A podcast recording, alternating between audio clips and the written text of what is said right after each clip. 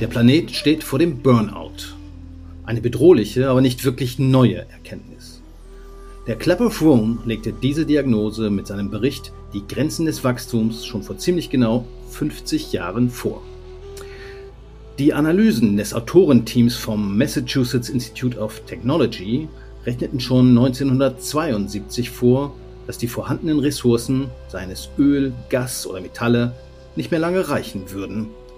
Ihre Szenarien prägten die umweltpolitische Diskussion entscheidend.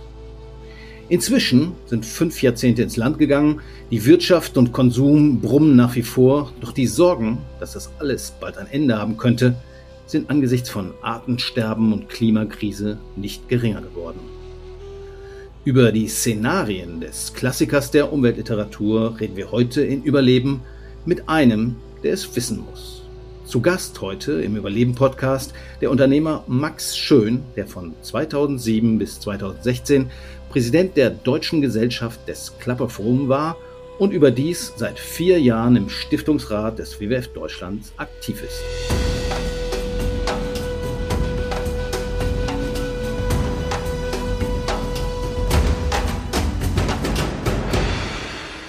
Herzlich willkommen, Herr Schön. Bevor wir einsteigen in den Bericht über die Grenzen des Wachstums, erzählen Sie doch mal für die Spätgeborenen, äh, was eigentlich der Club of Rome ist. Der Club of Rome kam eigentlich zusammen beim Abendessen in Rom 1968. Und zwar hatten die beiden Gründer Aurelio Pecce, ein italienischer Manager, und Alexander King, das war der Wissenschaftschef der OECD, eingeladen zu einer Tagung, ob es nicht doch irgendwie beim Wachsen Grenzen geben könnte. Und der Tagungstag endete eigentlich in einem Desaster, habe ich mir sagen lassen. Ich war ja auch erst zehn Jahre alt damals. Der eine Flügel, der sagte, schon die Fragestellung ist völlig bekloppt. Wir werden in Kürze auf den Mond fliegen. Wir haben die Atomenergie ganz kurz davor, dass wir sie beherrschbar haben. Das heißt, wir werden mit unserem Spirit, mit unserer Intelligenz und Technik und unendlicher Energie alle Probleme auf dieser Welt lösen. Und die anderen, die sagten, so funktioniert aber der ganze Laden nicht. Der ganze Planet hat ganz andere Wirkmechanismen und es gibt kein unendliches Wachstum und dann gibt es ganz gefährliche Kippkurven und da kommt das Wachstum an seine Grenzen. Also das waren quasi ein Treffen von Managern oder Wissenschaftlern oder eine Mischung von beiden? Das war eine Mischung. Das waren Wissenschaftler, Politiker und Manager und die Frustrierten, die dann gesagt haben, wir glauben aber, dass es dann äh, doch diese Grenzen gibt, die haben sich dann beim Abendessen zusammengesetzt, haben dann den Club of Rome gegründet und haben gesagt, wir müssen das wissenschaftlich erforschen, gibt es diese Grenzen oder nicht. Das ist sozusagen die Geburtsstunde. Okay, und die haben dann quasi das Geld zusammengesammelt. Ich glaube, die Volkswagen Stiftung hat es damals bezahlt und diesen Bericht über die Grenzen des Wachstums in Auftrag gegeben. Ganz genau. Es war ein Deutscher, Eduard Pestel, der hatte sich das gewünscht zu seinem Geburtstag. Das wäre das Größte, was er sich vorstellen könnte, ist, dass die Stiftung Volkswagen Werk, die hat also mit dem VW nichts zu tun mit dem Auto, sondern die ist entstanden aus der Privatisierung des damals volkseigenen Konzerns. Und dieses Vermögen ist heute noch in dieser Stiftung drin. Und dann haben die das Geld zur Verfügung gestellt. Lustigerweise Weise hieß damals, und das könnte ja heute auch total aktuell sein, die Studie damals zur Problematik der Menschheit. Und am MIT in den USA, da gab es dann ein erstes Computersimulationsmodell, wo man sich in der Lage fühlte, überhaupt mal die kybernetischen Zusammenhänge, diese Wirkungszusammenhänge rechnerisch in solchen Modellen hochzurechnen. Also okay, man muss natürlich dazu sagen, das war jetzt 1970 oder 72 rausgekommen. Ich weiß gar nicht, ob es da schon elektrische Schreibmaschinen gab. Gab es jedenfalls, aber PCs gab es noch nicht. Aber die konnten sozusagen schon Modellrechnungen machen. Ja, es gab ein, ein Programm, das hieß Urban Dynamics. Da hatte man mal versucht, die kybernetischen Zusammenhänge einer Stadt abzubilden in mathematischen Formeln und auszurechnen. Und das hat man dann übertragen und auf den Planeten Erde ausgedehnt. Okay, 1972 war dann fertig, der Bericht, und hat ziemliche Wellen geschlagen. Ich war damals, glaube ich, neun, habe es zwar nicht mitgekriegt, aber später stand er auch bei mir mal im äh, Regal und hat einige Umzüge mitgemacht. Was stand drin? Also das Buch wurde ja wirklich 30 Millionen Mal verkauft. Wenn man es heute aufschlägt, sagt man, mein Gott, kann doch gar nicht angehen. Da ist nur Kurvendiskussion drin. Also lauter Grafik mit irgendwelchen Kurven, wo verschiedene Szenarien ausgerechnet wurden. Es gab keine Prognose. Das ist dann später fälschlich berichtet worden. Und das Zweite, was auch immer fälschlich berichtet worden ist, dass der Club of Rome gesagt hat, 2020, 2030 ist das Öl alle.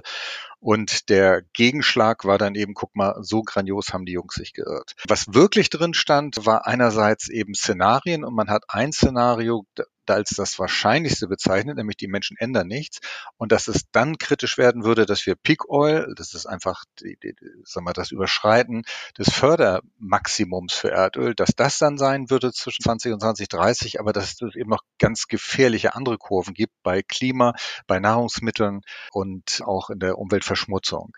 Und die Kernaussage war eigentlich, wenn wir so weitermachen wie bisher, dann brauchen wir im Jahre 2050 drei Planeten Erde, weil wir die Regenerationsfähigkeit des Planeten Erde so grandios überziehen.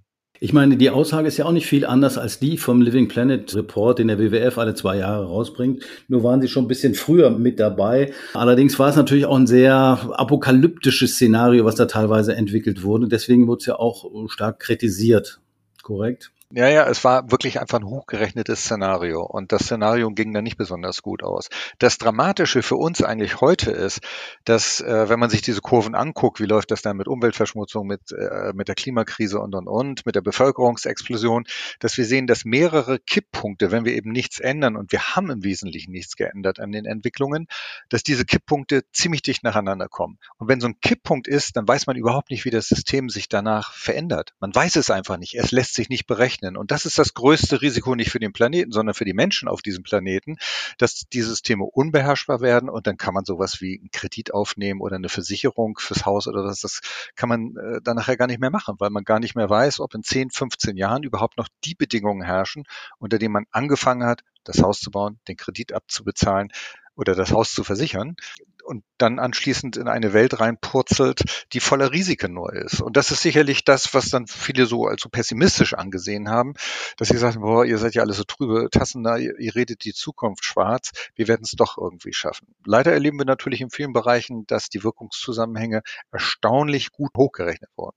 Wenn man nochmal zurücklegen muss, natürlich sagen, okay, 1970, ähm, 72 ist lange her, trotzdem waren sie schon relativ nah dran an der Wirklichkeit. Sie haben, glaube ich, wenn ich das richtig verstanden habe, zehn Szenarien entwickelt, von denen die meisten mehr oder weniger in den Zusammenbruch führten. Das Ganze war sozusagen auf 100 Jahre, glaube ich, angelegt. Das heißt, man hat 100 Jahre in die Zukunft gerechnet oder extrapoliert, so muss man vielleicht sagen. 50 äh, davon sind inzwischen um. Wie sehen Sie die Entwicklung? Hat sich das verbessert oder sind wir tatsächlich, wie die Autoren schon vor 50 Jahren prognostiziert sind, genau auf dem Weg zum Höhepunkt und dann letztendlich dem darauf folgenden Absturz? Ja, es ist eben nicht der Höhepunkt und nicht der Absturz, sondern es ist das allmähliche Kollabieren, leider dann immer schneller werdende Kollabieren von ganz unterschiedlichen Systemen zu unterschiedlichen Zeitpunkten, aber relativ dicht beieinander.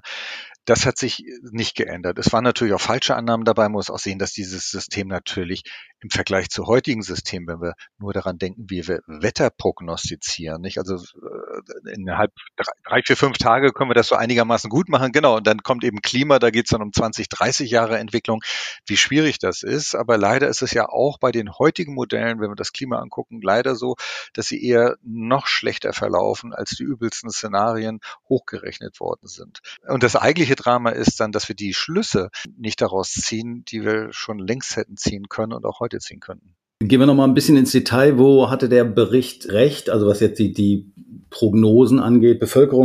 Bevölkerungsentwicklung war sicher ein Schwerpunkt.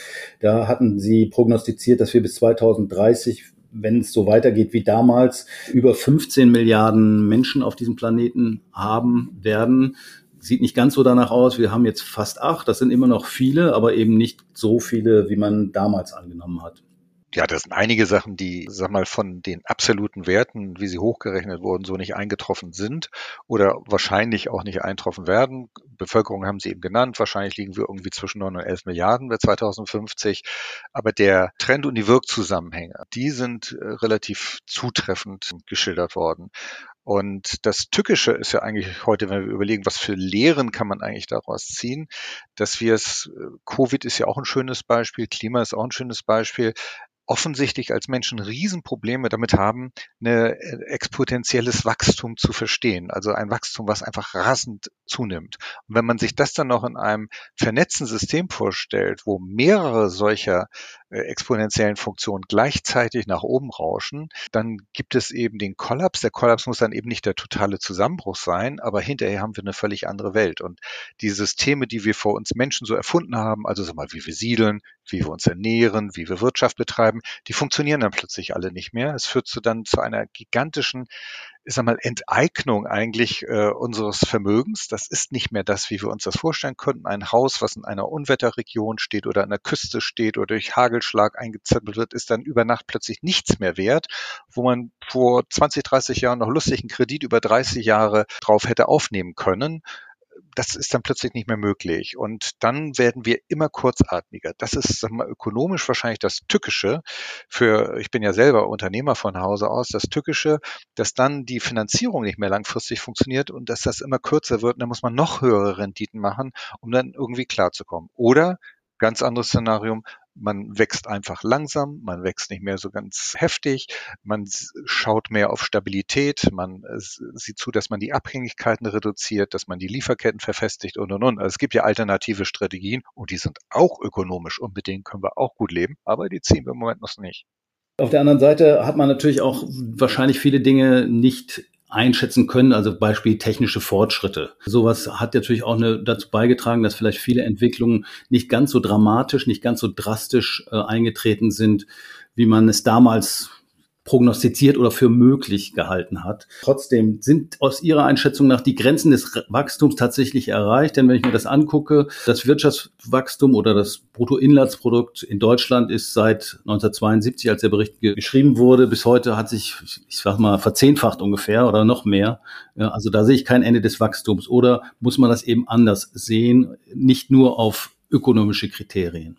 Naja, kurzfristig äh, wachsen wir sogar äh, mit jedem Unwetter, was passiert. Da werden Versicherungsprämien fällig, da werden neue Dämme gebaut, da ist ja richtig ökonomisch was los. Die Frage ist ja nur eben, wächst dadurch eigentlich auch unser Wohlergehen? Also jede Krankenhausrechnung trägt ja zum BSP Wachstum bei. Das Bruttosozialprodukt wächst mit jeder Krankheit, weil einfach die ganzen Gesundheitsdienstleistungen da angeschmissen werden. Nicht? Krankenhaus, Reha und, und, und. Auf der anderen Seite muss man aber sehen, wo kommt das dann her? Äh, und kann denn diese Basis, wo das dann herkommt, kann die denn überhaupt noch in diesem Tempo wachsen? Und da liegt eigentlich der Teufel im Detail. Das funktioniert nicht mehr. Und so werden wir dann immer mehr Geld von diesem Bruttosozialprodukt, was da anwächst, nicht mehr den Menschen zur Verfügung stellen, sondern dann äh, eben Dämme bauen oder große Tore bauen oder das, die, die Dachrinnen erneuern. Aber da, da liegt ja gar kein besonderer Mehrwert für uns Menschen drin, wenn die Dachrinnen alle ausgewechselt werden und größer werden und das ganze Abwassersystem ausgewechselt wird, nur damit wir mit größeren Starkniederschlagsmengen klarkommen. Und deswegen sind diese Kennzahlen super tückisch, vor allen Dingen, wenn wir sie wirklich auf diese eine klassische Bruttosozialprodukt-Kennzahl haben. Nun war der Bericht ja vor allen Dingen ein Zusammentragen von Daten, aber dem wohnt ja auch eine gewisse Kritik, Systemkritik inne, eigentlich auch eine Kapitalismuskritik. Äh, nun waren die Gründer des Club of vor allen Dingen Unternehmen. Wie sind die damit umgegangen? Weil es ist ja, so würde ich es jedenfalls interpretieren, eine gewisse Art Kritik an unserem Lebensstil, vor allen Dingen westlichen Lebensstil und damit kapitalistischen Lebensstil. Auf jeden Fall. Also es gibt ja Unternehmen, die verhalten sich grundsätzlich anders.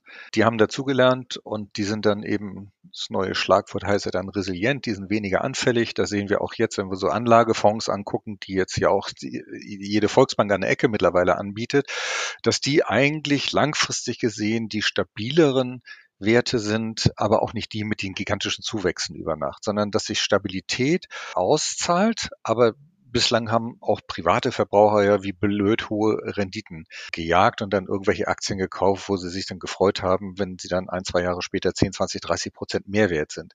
Dass dieser Mehrwert vielleicht gar nicht als Wert entsteht, sondern einfach eine Blase ist, eine spekulative Erwartung an die Zukunft ist, das Unternehmen wächst so weiter, die Erträge schießen in die Höhe und jetzt dann zu erkennen, das passiert ja dann doch gar nicht so. Das führt doch bei einigen dazu, dass sie jetzt sagen, dann lege ich mein Geld anders an. Genauso wie jetzt viele sagen, hm, ist das überhaupt noch sinnvoll, das Geld in Geld anzulegen oder schaffe ich mir nicht doch ein Sachwert, ein schönes Schmuckstück, ein nettes Bild oder steckt das in mein Haus oder wo auch immer hin. Und diese Kapitalismuskritik, die damals äh, aufgekommen ist, die, die wurde ungerne gehört. Wohnte in der Datensammlung, in den Ergebnissen, in den Szenarien nicht auch eine gewisse Kapitalismuskritik inne, weil letztendlich war es ja sozusagen ein, ein Beweisbericht, ein Datenbericht, der zeigte, dass mit dem bisherigen System des wirtschaftlichen Wachstums, der westlichen Lebensweise, man letztendlich über kurz oder lang gegen die Wand fahren würde. Das war so. Und viele, die damals den Bericht gelesen haben, sind ja auch sofort in eine totale Kontraposition gegangen. Diejenigen, die nun im Club of Rome waren, das waren dann eher Unternehmenslenker, Unternehmer, aber auch Politiker und Wissenschaftler, die es verstanden haben, ganzheitliche Wirkungszusammenhänge von vernetzten Systemen zu erkennen und nicht so in diesem klassischen Ursache-Wirkungsbereich tätig waren. Diejenigen, die ihre Heimat im Unternehmen sehen, nur für fünf Jahre, das ist mein Managementauftrag hier oder vielleicht mache ich nochmal einen Fünfjahresvertrag, die machen natürlich dann das optimale Geschäft, wenn sie da tierisches Wachstum hinlegen, insbesondere auf der Ergebnislinie und dann die Tantiemen entsprechend hochgehen und das Geld dann mitnehmen. Aber es gibt und gab damals wie auch heute durchaus den anderen unternehmerischen Typ, der sehr langfristig guckt und lieber auf Stabilität schaut und nicht nur sich selber sieht, sondern eben auch die Gemeinschaft der aller Mitarbeiterinnen und Mitarbeiter in so einem Laden und dafür sorgt, dass der gut durch schlecht und gut durch gute Zeiten gemeinschaftlich durchkommt. Das ist ein, sagen wir, so eine grundsätzliche ökonomische Haltung, die gibt's ja auch im Minimalprinzip und im Maximalprinzip in der Wirtschaftstheorie. Aber man hatte natürlich damals, erinnern wir uns zurück, 70er, 80er Jahre, die Welt steht offen, wir wachsen wie die Blöden und man musste gleichzeitig ja darstellen, dass das System das bessere ist im Vergleich zum Kommunismus und zum Sozialismus, dem bösen Osten. Und wir sehen jetzt, nachdem es den nicht mehr gibt äh, und alles so zerfällt und wir haben die eine große Welt jetzt doch langsam, dass eben das System sich auch zu Tode siegen kann.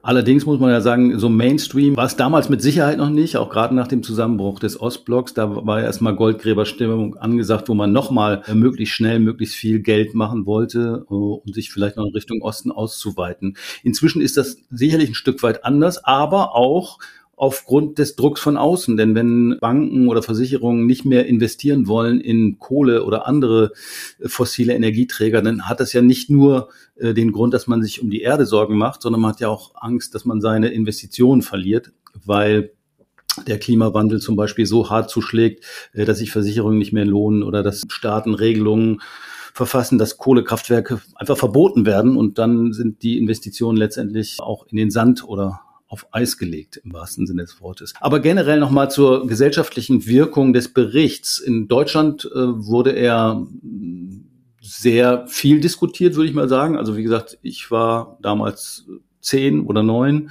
Sie waren elf. Ich weiß nicht, Sie werden es auch irgendwann entdeckt haben. Wie war es bei Ihnen? Also ich bin eigentlich durch mein Studium drauf gekommen. Ich habe äh, Betriebswirtschaft studiert und in der Volkswirtschaftsvorlesung, wenn wir dann die Stromproduktion der nächsten 30 Jahre ausgerechnet haben in Statistik, dann wurde immer gesagt, naja, irgendwas scheint da zu passieren. Oder bei den Fischmengen, die, wie wir sie dann anschließend äh, fangen werden, äh, dass sie dann sagten, ja, irgendwie scheint das jetzt nicht mehr so zu stimmen, da gibt es wohl irgendwelche Grenzen.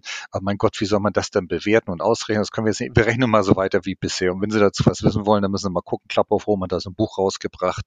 Also viele Dozenten hatten es gelesen, aber sie haben es nicht verstanden, das zu übersetzen in neue Lehrinhalte. Es gab ja auch noch mal zwei weitere Berichte, die kamen danach. Das heißt, der Klapperforum hat noch mal zwei weitere Berichte vorgelegt, wo sie sozusagen die Daten noch mal justiert haben, die deuteten aber letztendlich in die gleiche Richtung. Und wenn ich dann denke, 1980 gab es dann die große Studie Global 2000 oder 200, wie hieß das Ding? Äh, das war, glaube ich, vom amerikanischen Präsidenten in Auftrag gegeben. Hatten wir auch alle auf dem Schreibtisch stehen, aber nie gelesen, oder ich zumindest nicht gelesen, weil es mir zu dick war. Das waren ja eigentlich Dinge, die in eine sehr ähnliche Richtung gingen. Vieles geht in die gleiche Richtung. Die Berichte, muss man sagen, sind immer Berichte an den Club of Rome. Also der Club of Rome gibt selber keine in Auftrag, sondern wenn ein Buch, ein wissenschaftlicher Report als besonders interessant erscheint, dann wird er dem Club of Rome gegeben und bestimmte erhalten dann dieses Prädikatbericht an den Club of Rome. Und es gab dann diese zwei Updates und im Wesentlichen, als Dennis Meadows sein gemacht hat, Donella Meadows, die damals eine der Mitautorinnen war, die war schon verstorben. Da hat er äh, das einfach nochmal durchlaufen lassen und kam dann zu ähnlichen Ergebnissen. Also diese Szenarien ändern sich grundsätzlich nicht, ein paar Details sind anders, aber er hat das Buch durch ein sehr sinnvolles Kapitel ergänzt, was er selber, ich glaube, er ist Chemieprofessor, damals weit von sich gewiesen hat, nämlich ein Kapitel über die Liebe zu den Menschen.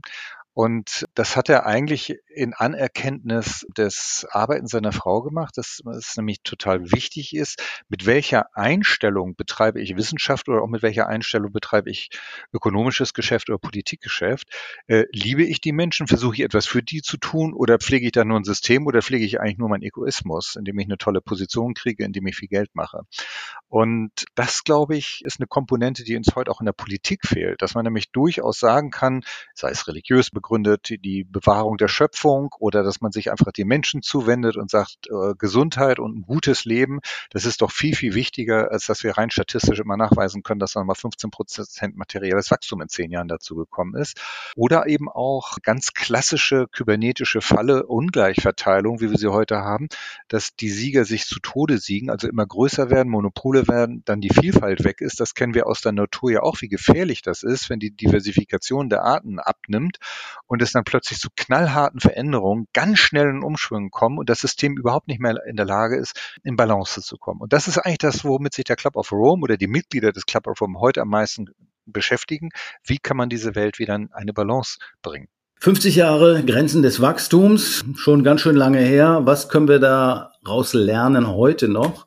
Äh, Sie haben so ein Thesenpapier veröffentlicht, da kann man mal so ein bisschen spicken, was Sie sich vorstellen für die Wirtschaft von morgen ein Stück weit, wenn man so will. Was sind aus Ihrer Sicht so die zentralen Elemente, was wir ändern sollten und was wir ändern müssen, damit wir eben diesen Zusammenbruch, den der Klapperform ja vorhergesagt hat oder für möglich gehalten hat, äh, tatsächlich noch abwenden. 50 Jahre sind schon um und es ist jetzt nicht weniger bedrohlich geworden, wenn man gerade auch die Entwicklungen anschaut im Sachen Klimawandel, Artensterben. Was würden Sie sagen? Was liegt als nächstes an, was wir tatsächlich tun müssen, um auf ein Szenario zu kommen, was der Klapperform ja auch vorgelegt hat? Denn eines von den zehn Szenarien war davon ausgegangen, dass äh, wir tatsächlich unsere Art zu wirtschaften, unseren westlichen Lebensstil so ändern, dass wir im Einklang mit den Kapazitäten des Planeten leben. Wenn wir das 1970 schon getan hätten, wäre es heute sehr viel einfacher. Nun haben wir es aber nicht gemacht und es ist auch wahrscheinlich nicht von heute auf morgen möglich. Aber was liegt jetzt an?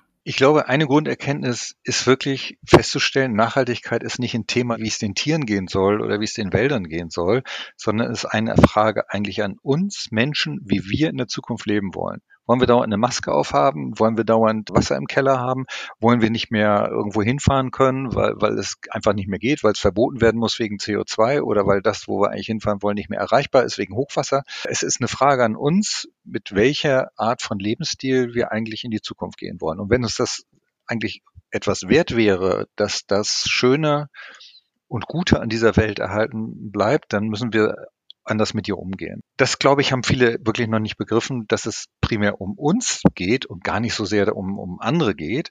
Und immer sagen, warum sollen wir das für die Natur tun und für irgendwelche Käfersorten, die dann verschwinden und und und. Letztlich brauchen wir sie. Das ist ja auch das, was Dennis Meadows sagt. Ich habe gerade einen Artikel gelesen, ein Interview mit ihm in der Süddeutschen Zeitung, wo er nochmal ganz klar unterstreicht, es geht eigentlich nicht darum, die Erde zu retten oder irgendwas in dieser Art. Die Erde würde sich selber retten.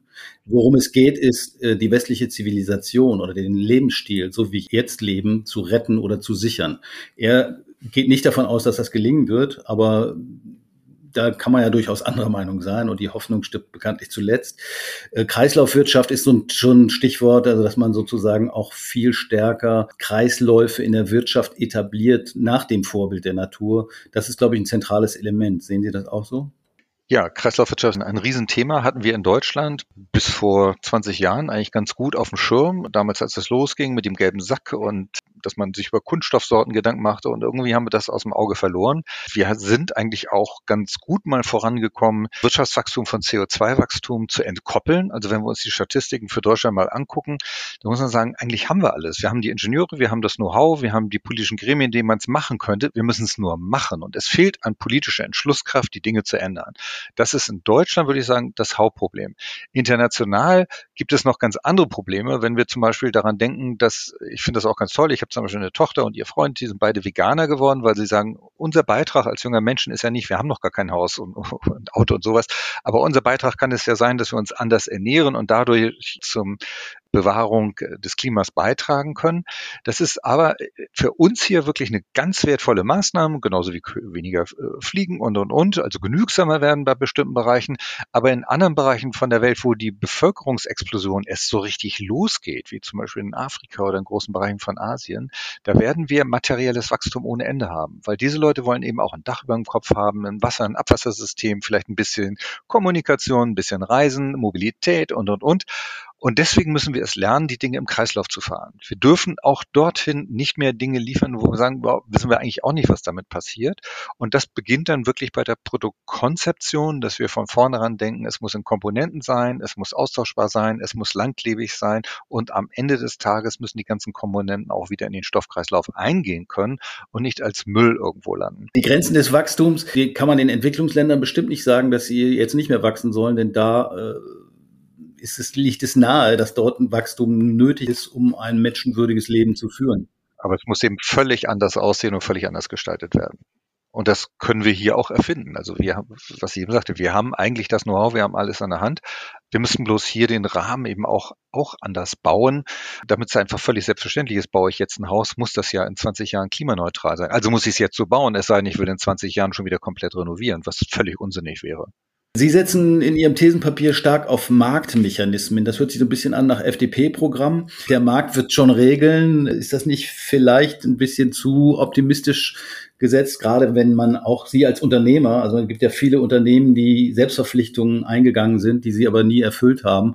Das heißt, Selbstverpflichtungserklärungen, solche Dinge meist nicht funktionieren, wenn nicht parallel mit Gesetzen gewedelt wird.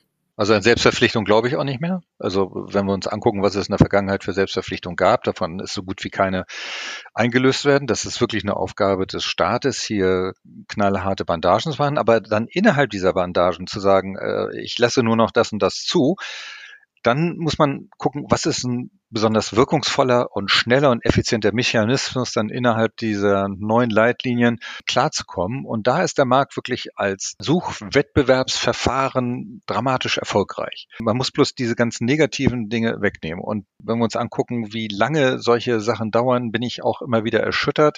Ich weiß noch, wie wir vor 30 Jahren fast ist es jetzt her, mit jungen Unternehmern als Unternehmerverband gefordert haben, doch die negativen Effekte der Marktwirtschaft zu bepreisen, entweder durch Öko Ökosteuern oder durch Zertifikatslösungen, so dass man sagen kann, dann muss halt derjenige, der CO2 in die Luft rauslässt, der muss CO2-Zertifikate kaufen und ein anderer, der eine gute Idee hat, sie zu vermindern, der kann sie verkaufen, der ist nämlich viel schneller als äh, das, was vorgegeben ist. Aber wenn wir uns das Drama angucken, wie langsam das umgesetzt wird, mit wie vielen Ausnahmen, so werden wir es nicht schaffen. Aber der Mechanismus der Marktwirtschaft ist wirklich einer, den wir unbedingt einsetzen sollten. Aber wohlgemerkt nur da, wo wir Marktwirtschaft haben. Wenn wir uns große Bereiche angucken, wie die Staatswirtschaft, Nachfrage der Bundesrepublik Deutschland, von den Kommunen, von den Ländern oder wenn wir uns die Landwirtschaft angucken oder die Verteidigung, dann sind das natürlich Riesenzweige unserer Volkswirtschaft, die überhaupt nicht nach marktwirtschaftlichen Regeln arbeiten, die brauchen andere Regeln. Aber es ist gut, immer drüber nachzudenken, wie kann ich eine Regel in den Raum setzen, wo viele mitmachen können, anstatt den Einzelnen das so vorzugeben. Ich sag mal, Beispiel Heizung zu Hause. Da kann man ja entweder genaue Heizprogramme machen und sagen, weißt du, wenn du die Therme oder den Kessel kaufst, dann kriegst du acht 1000 Euro Förderung oder 1500 Euro Förderung. Man könnte es aber auch umdrehen und einfach sagen, Leute, irgendjemand, der irgendetwas unternimmt und damit seinen Energiehaushalt in seinem Haus runterkriegt, der kriegt eine steuerliche Förderung, so ähnlich wie die Denkmalpflegeabschreibung. Mit der Denkmalpflegeabschreibung hat man dezentral wirklich das, fast den gesamten Denkmalbestand Deutschlands saniert Sowas könnte man sich ja auch mal als Energiesparabschreibung vorstellen und alle können mitmachen. Jeder Steuerberater, jeder Bankberater weiß, wie das funktioniert. Da kann ich also einen Wirkmechanismus einsetzen und nichts anderes ist Marktwirtschaft und bestimmte Wirk Wettbewerbsmechanismen, den alle kennen und den dann alle sofort bedienen können, anstatt für jedes Detailproblem neu, eine neue Lösung zu machen. Das wird, dann werden wir es vom Tempo einfach nicht schaffen. Ja, hört sich doch zumindest mal nach einem Ansatz an. Ein anderes Thema, Sie hatten vorhin äh, gesagt, dass es uns gelungen ist, das Wachstum vom Energieverbrauch zu entkoppeln, beziehungsweise vom CO2-Ausstoß. Das ist sicherlich ein Erfolg. Es ist zwar nicht völlig voneinander entkoppelt, aber es ist zum Beispiel, läuft nicht mehr parallel. Sehen Sie eine Chance, dass in anderen Bereichen das auch passieren kann? Ich denke zum Beispiel an den Verlust der Biodiversität. Das heißt, die Wirtschaft wächst weiter und die Bevölkerung wächst weiter und alles Mögliche wächst weiter und die Biodiversität schrumpft. Auch hier müsste man ja theoretisch ansetzen? Also hier ist ja ein riesen Handlungsfeld. Was kann man da tun? Gibt ja die dramatische Erkenntnis, dass von den Tieren mit Wirbel, die um uns herum sausen, nur noch vier Prozent wilde Tiere sind, alles andere sind Haustiere. Da sehen wir schon, wie weit wir Menschen es gebracht haben im negativsten Sinne, äh, wie viel wir vernichtet haben, wie viel kaputt gegangen ist und wie wenig danach ist. Das andere sind dann alles nur noch Schweine, Schafe und Rinder und Hühner, die dann äh, übrig geblieben sind mit ganz wenigen Arten. Und wenn wir uns dann klimatisch anpassen müssen, weil es wärmer wird, weil es feuchter wird und und und, und wir haben auf die falschen Tiere gesetzt, zack, so unser Ernährungsgrund Grundlagen bedroht. Also so geht's eben nicht. Wie kann es stattdessen gehen? Es macht einen Sinn an sich, viele Arten zu erhalten, diese Artenvielfalt zu fördern und dann müssen wir eben uns ab und zu mal zurücknehmen und sagen, bestimmte Teile der Natur, die überlassen wir sich wieder sich selber in eigenen Prozessen. Wir schaffen Schutzgebiete, die groß genug sind, dass sie stabil funktionieren können. Wir schaffen wieder Zusammenhänge, zum Beispiel in der Feldwirtschaft hier in Deutschland gibt es ja diese Programme, wo so äh, Knicklandschaften erhalten werden und untereinander wieder verbunden werden, sodass dann Insekten von dem einen ins andere äh, überhaupt noch wieder kommen können. So ein großes Feld ist einfach einfach unüberbrückbar für bestimmte Tiere und und und. Also wirklich eine Vielzahl von Aufgaben. Aber jetzt mal positiv gesehen, wir haben ja auch sehr viel neue technologische Möglichkeiten. Also zum Beispiel haben wir ja früher die Felder alle trockengelegt, weil wir dann mit dem Tracker rüberfahren können. Heute haben wir Maschinen, die können auch mit einer Raupe rüberfahren, dann können wir alles wieder einnässen und dann wachsen da drauf äh, Pflanzen wie zum Beispiel Flachs oder sowas, mit denen kann man auch Armaturenbretter bauen und Dämmmaterialien und und und. Und gleichzeitig ist die neue bewässerte Landschaft von Artenvielfalt geprägt und eine große CO2-Senke geworden. Also wir könnten ganz anders und natürlicher mit Natur umgehen, wenn wir uns nur anstrengen würden. Das bedeutet aber natürlich die Verabschiedung von der klassischen Landwirtschaftspolitik, die im Wesentlichen über Flächen und Mengen steuert. 50 Jahre nach der ersten eindrücklichen Warnung, letztendlich, so kann man sicherlich interpretieren, des Club of Worms, ist die Apokalypse noch nicht wahr geworden, Gott sei Dank. Wie äh, sind Ihre Aussichten in die Zukunft? Glauben Sie, dass wir den Zusammenbruch noch abwenden können? Ich persönlich glaube nicht an das große Desaster. Es wird ganz schön schwierig werden. Aber es gibt im Moment Entwicklungen, die auch global gesehen großen Einfluss haben werden. Wenn zum Beispiel im Moment ja große Versicherungsfonds, Banken und sowas von einem Tag aufeinander entscheiden, äh, aus allen CO2-intensiven Sachen rauszugehen, dann ist das Kapital für weiteres negatives Wachstum in diesen Bereichen einfach weg es gibt es dann einfach nicht mehr. Das ist ökonomisch vorübergesehen äh, dramatisch, weil ein Kohlekraftwerk oder eine Mine für Steinkohle dann über Nacht entwertet wird oder über wenige Nächte oder Jahre entwertet wird und dieses Vermögen in den Bilanzen dann fehlt, aber dann geht es trotzdem weiter und niemand anders füllt dann diese Lücke aus. Um die Wirtschaft mache ich mir deswegen gar nicht so die ganz großen Sorgen. Was die Natur anbetrifft, müssen wir wirklich wahnsinnig aufs Bremspedal äh, drücken um einfach die Artenvielfalt nicht noch weiter einzuschränken. Da bin ich am meisten skeptisch, ob uns das gelingen wird, weil wir in unserem Rückkopplungssystem einfach keine Antenne haben. Wenn irgendwo ganz weit weg von uns ein Land überspült wird oder eine Art verschwindet, das können wir nur über den Verstand äh, kriegen und da haben wir unsere Grenzen. Der Bericht Club of Rome war ein Meilenstein in der umweltpolitischen Diskussion. Die Warnungen verhalten zwar nicht ungehört, aber sie mündeten leider zu selten in konkretes Handeln. 50 Jahre nach der Veröffentlichung brennt die Frage noch immer auf den Nägeln, wie wir Leben und Wirtschaften innerhalb der planetaren Grenzen hinbekommen können. Eine Frage, die viele kluge Köpfe wohl auch noch die nächsten 50 Jahre beschäftigen dürfte. Gut möglich, dass der Bericht noch in der einen oder anderen Bücherkiste von euch oder euren Eltern schlummert, vielleicht eine Gelegenheit, mal wieder reinzuschauen in die Grenzen des Wachstums. Ich bedanke mich fürs Zuhören. Mein Name ist Jörn Ehlers und wir hören uns hoffentlich bald an dieser Stelle wieder beim Überleben Podcast des WWF, den ihr natürlich auch abonnieren könnt.